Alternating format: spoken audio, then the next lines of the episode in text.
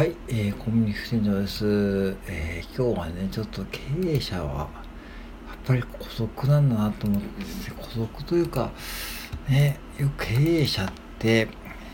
言うとさ、なんかこう、華々しく見えるけどさ、経営者ってなると、やっぱ孤独を感じるものですよね、と思って。まあ今日とある方がですね、まああの、えー、ちょっとつぶやいていたのを見てですね、僕も返信をしたんですけども、その経営者ってね、うちのオーナー、オーナーとか経営者ですね、あとはまあ店長もね、経営者というか、まあ、前職のマッカもう店長も経営者として見られてたんでね、そういう風な立ち位置だったんで、まあ結構ね、孤独になりやすかったんですね。で、孤独、孤立と孤独は違うというか、孤立しちゃうとね、これ大変なんだけども、孤独を感じるうちはいいんですよ。で、何を言ってるかというと、孤立と孤独の違いを勘違いしちゃいけないと思って、孤独は、孤独はまだこう、周りに助けを求められる状況ですね。孤独は周りに助けを求められる状況で、孤立はもう完全にもう誰にも助けてもらえない、うん、っていう状況ですね。うん、で僕はどっちのリーダーにも会いました、うん、合ってるしも合ってます、うん、で孤立しちゃうリーダー店長がいていつの間にかこうクルーから何にも信頼されなくなっちゃってそしていつの間にかこうクルーがシフトを出さなくなっちゃってスケジュールが作れない。シフトをさできない。約30人いるクルーがね全員白紙でシフトを出していくことがあってえっと思って、ちょっと待ってと思って、これとベテランの主婦のね、えー、アルバイトマネージャーの方に聞いたんですね。え、これ、まあ、僕もその時、まあ、サブ、まあ、アシスタントだったらね、まあ、僕の力不足はあったかもしれないけども、だから僕はね、どっちかというと、クルー寄りで働いちゃうんですね。要は、その経営者とかリーダーの言うことよりも経クルーより働いちゃうんでクルーからの信頼はあったけども逆に言うと会社の要求を伝えられないっていうことで結構会社に会社にとってはマイナス要素が大きいマネージャーだったんですね、うん、だから出世も遅かったし、うん、でその時にその店長は店に置かれると思ってああだこうだって言ってたんだけどももうどんどんトップダウンになってきてですね、僕に対してもこうね、なんか、ああ、白こうしてとかね、言ってくるわけですね。最初はね、それでもよかったんですよ。まあ、店長頑張ってるし、うん。それがどんどんね、エスカレートしてきて、なんかこうもう、店でうまくいかなかったらね、切れるというかね、なんでそれやってんだよとかね、いきなり切れるとかね、もう本当にクレームとか出たらね、もう大変にクルーを責めちゃって、うん、そういう風になってきたので、とうとうね、クルーが嫌になって、うん、ほぼ全員シフトで参加だって、そして、もうお手上げ状態ですね。それも、やっぱり診断が出て、うつ病でしたね。うん、最終的に。うん。当時、原田栄子になったばかりでね、原田栄子って今呼び捨てたけども、すごい厳しかったですね。やっぱしトップなんで。原田栄子さんがね、もう大改革をして、ちょうどそういうマックが藤田伝さんが亡くなって、ちょうど当時の副社長がね、えー、後継者になったんだけども、まあやっぱし、藤田伝さんがやっぱし、すごすぎて、リカバることができなくて、どんどん売り上げが下がっていって、そしてもう交代して原田栄子さんが手こ入れしたわけですね。うん。で、原田栄子さんになって、徐々に回復をしましたけども、僕もなるのが店長ミーティングで原田栄子さんに会いましたけども、やっぱしカリスマ性を感じるし、あ、この人ならなんかこう多分、マックの回復してくれるなと思ってついていきました。で、まあ僕は、えー、当時店長になったばかりだったけども、でもその店長として働いてた時に、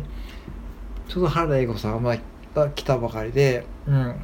もうもっと受けが厳しかっただろうし店長に対するプレッシャー、うん、ですよね。それがやっぱしその店長の上司もねそれを感じたと思うしそういう時代だったねなおさらねでもそれってさクルーに説明したところでさわかんないわけですよ。所詮あの学生だしね。学生というかそのやっぱし所詮っていうかアルバイトアルバイトなんでやっぱし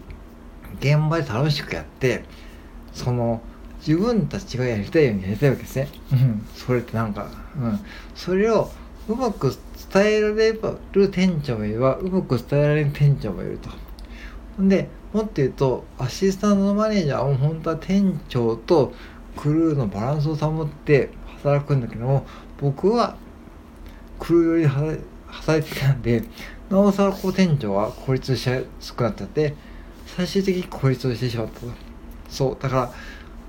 じゃあ孤独な店長もいましたよ。うん。孤独な店長もいた。孤独な店長はどうやってたかというと僕をうまく使ったんですよね。うん。僕をうまく使って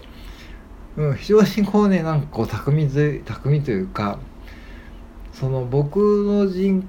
性格を理解してくれてじゃあこういうふうにやっていこうかね。そういう話し合いながら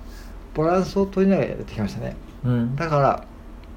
クルーからも信頼があったしその店長も時には切れるんだけどもなぜか説得力あるというかまあ徳川家康タイプですよね。なんかこうねうんそう。なんか暴言は吐くんだけどもなんか許されるというかで僕を使ってずっと俺さっき言い過ぎたからちょっとねクルーにちょっともう店長が謝っていたと。で俺も謝るし一緒に謝ろうかとそういうふうに巻き込まれてっていうふうにやってたんで本当うまかったですねその店長もう修正しましたけどねやっぱしね。うんでそう考えた時にやっぱその経営者っていかにこう人をうまく使いながら自分が孤立状態を脱出するかってことを考えながらやることがやっぱり一番ポイントだと思っていて一回孤立しちゃうともうどうもリカバリーいかないんですよ。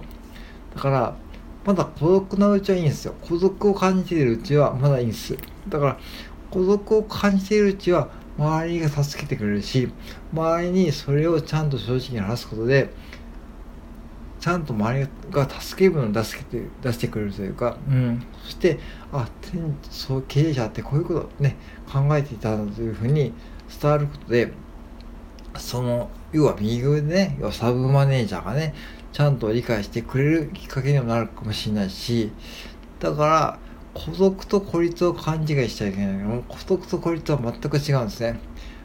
だから孤立しちゃうと本当にダメなんです。でじゃあなんで孤立しちゃうかというとやっぱしこう自分が周りが見えなくなっちゃってるからですね。うん。もうどういう行為ももうなんだろう。俺がやることが一番正しいんだというこうもう思い込みですね。もうなんか見えなくなっちゃって。それで孤立しちゃうとそうする前に本人が気づけばいいんだけども本人が助けてっていうふうに言えばいいんだけどもそういう人に限って言わないですよね。うん、なんか、うん、弱音を吐くとかさ、そうなんだろう。相談するとかさ、そのクルーに、その、そクルーとか、その僕でもいいし、ベテランのアフェットマネージャーさんに相談するとか、そういうことをしないので、どんどん自分で抱えて、抱えちゃって、そして孤立しちゃって、そして精神的な病になっちゃう方がいました。うん。だから本当難しいんですよ、経営者って。本当だから、これ澤野さんのメタ思考にも書いてあったけどもいかにこうバイプレイヤーがこのバランスをとってその経営者今これ何を考えているからじゃあ現場の人間にこれをやらせようっていうその要はなんだろうバランサーの役目がそこが一番重要ですよね。それが今の僕のこれ今の店が店の僕のポジションなんですよね。うん。だから非常にこうねその経験が生きてるし多分これはねその今のこうサロンでもねかつなんか生きていると思うんですね。だから今経営者の理由として働いている人はぜひ経営者の方に直接聞かなくてもいいけども経営者が何を感じているかっていうのはねやっぱりね逐一ね見ておいた方がいいですよ。うん。なんか表情でもいいしあのー、うん。表情でも分かりますよね。あとはなんかこう最近ちょっと話題がとかさそういうのもいいしうん。そうだから経営者もいろいろタイプがいるんで話しかけてくる人もいれば全く寡黙な人もいるし、うん、だからそこをうまくバイプレイヤーが汲み取ってあげることが必要ですよだから僕もそういう時は本当にもう